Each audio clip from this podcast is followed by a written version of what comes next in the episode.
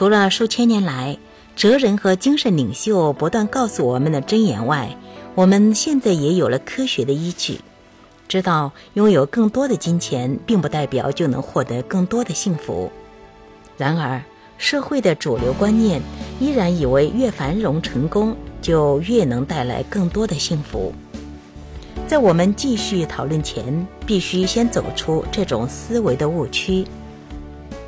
你也很可能像大部分人一样保持这种想法，即使你在理智上知道钱更多不一定会让你更幸福，但是这种念头还是在心底挥之不去。以为钱可以解决一切问题，其实对有些人来说正好相反。一项研究发现，拥有巨大财富的人中，每十个就有一个会变得比较不幸福。我认识一名在短时间内赚得大笔财富的妇女，她告诉我，有钱并不能解决我所有的问题，它只解决了一个问题。缺钱，坦白说，有时有这么多钱，还真是讨厌极了。行为经济学这门迅速成长的学问，或许可以让我们了解为什么有些人有钱后反倒不幸福。行为经济学家发现，人类对失去的感受远比对获得的感受更深。假设你心里有一把衡量满足尺度的尺。想象尺上的指针设在零点，中性的刻度上。如果你在地上捡到二十美元，你的满足尺度上的指针可能会向右摆，达到正十的程度。但是，如果你掉了二十美元，你的满足尺度指针很可能会往左摆到负二十，甚至更多。得到二十美元给你带来的愉悦。远不及损失二十美元给你带来的沮丧感更多。金钱额度虽然一样，但你是得或是失，情绪感受却大不相同。职业棒球赛，洛杉矶道奇队名转播员文森·史考利也曾以运动为例，精妙地阐述过行为经济学的这个心理。他说：“输球的不快。”远胜于赢球给你带来的喜悦。当人赚得或继承大笔金钱时，他们往往就会开始害怕失去现有的财富，不敢面对这种痛苦。不妨这样想：站在高梯底层的人，对摔落到地面上只有一点点的恐惧，因为其间的距离很短，有这样的高度摔下致残的概率非常低。因此，缺钱的人对于失去自己微薄的财产，并不那么在乎。正如俗语所说：“死猪不怕开水烫。”但爬上十五米高阶梯的人，对于摔落地面，就会有很深的恐惧感。若你能了解人们对损失的体会，远比对获得的体会更深，而且越有钱的人。就越可能会蒙受损失，那么就不难明白为什么钱越多，反倒会让有些人觉得越不幸福。除此之外，还有其他因素，让富有的人感觉幸福指数不高。有些人家庭关系可能会变得一团糟，导致失落和孤立。我曾听到好莱坞巨星艾迪·墨菲感叹。自他有钱有名之后，雇请了所有的亲友为他工作，变成他们的雇主后，他与亲友之间的关系就彻底变味了。他惋惜亲友都不再像他还是小喜剧演员时会对他说心里话。财富的大幅增加，还会使我们恐惧其他人会夺走手中的财富。想想那只拥有玩具的猴子，面对其他猴子的给予。内心得承受多大的压力？他们必须时时警戒、担心，以免其他猴子偷走玩具。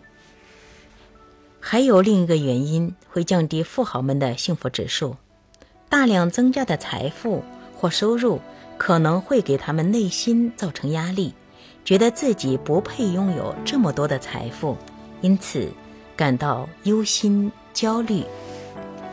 这种担心的感觉，可能使得他们以负面的方式对待别人，亲戚、朋友和同事则可能会产生误解，以为这些人富有之后就自以为是，其实却正好相反，财富唤起了他们潜藏的忐忑。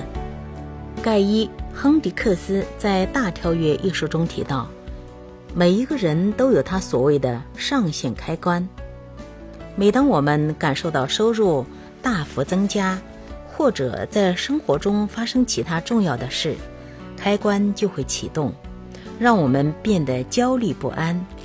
因此，我们往往会创造问题，以缓舒这种因内心自卑和配不上心理造成的紧张。这是否意味着我们不能变得富有，不能幸福？我们是否注定就像希腊神话中的米达斯国王一样，虽然获得了碰触一切都会变成黄金的能力，却因为只要一碰食物，它们就化为金属，结果只能饿死？我不认为如此。其实，同时拥有财富和幸福是有秘诀的。全球幸福指数报告中说。在物质和精神发展齐头并进、相辅相成时，人类社会的幸福发展才会发生。可以想见，中国目前快速的繁荣发展导致了精神上的真空。二零零六年三月九日，《基督教科学箴言报》的一篇报道中说，随着中国日益富有的现实，民众转而对精神生活。有了更高的追求，不要把精神和宗教混为一谈。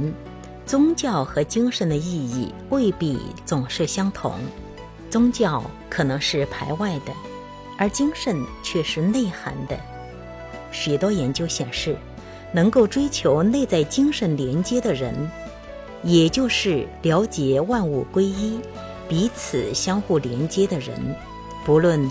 薪水高低，往往都比较幸福。要是我的中文再好一点，我就会问那位请我吃午餐、富有却不幸福的主人：他由生意中获得多少精神和内心的满足？我会探究他的努力让他觉得自己和其他人有多深的连结。在我们的对话中。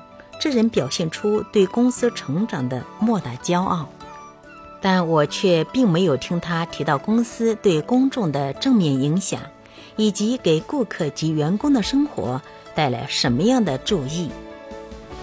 要是我们能够开诚布公的长谈，我就会鼓励他为自己和公司找出更深的意义，能够给他人带来什么好处。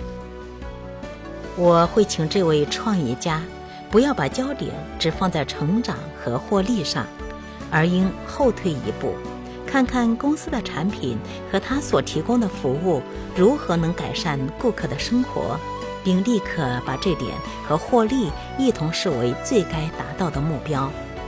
此外，我还会建议他更深入思索，他的公司怎么才能作为改善员工生活的孵化器。一位美籍华人。就是以员工生活为他的优先要务，结果建立起成长最快速的中国餐厅连锁店——熊猫快餐创办人陈振昌，当年就立志，不仅要建立全美的高质量中餐连锁店，而且要在这一过程中改善其员工的生活。熊猫快餐的使命是，凭借员工要改善自己生活的动力。来提供绝佳的亚洲餐饮经验。陈振昌的这个目标有什么效果？在竞争激烈的美国快餐市场，才三十多年，熊猫快餐已经由加州帕萨迪纳的一家店发展为全美三十八州一千三百二十一家店，总收入几乎是他接下来两个竞争者总和的三倍。成为与星巴克齐名的中式快餐连锁品牌。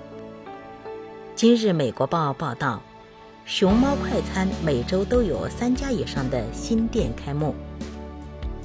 几年前，我在陈振昌的一家连锁餐厅和他聊了一下，这个人也极其富有，但是他却似乎满怀幸福，因为他的重心除了公司的成长和利润外，还有利于改善员工的生活。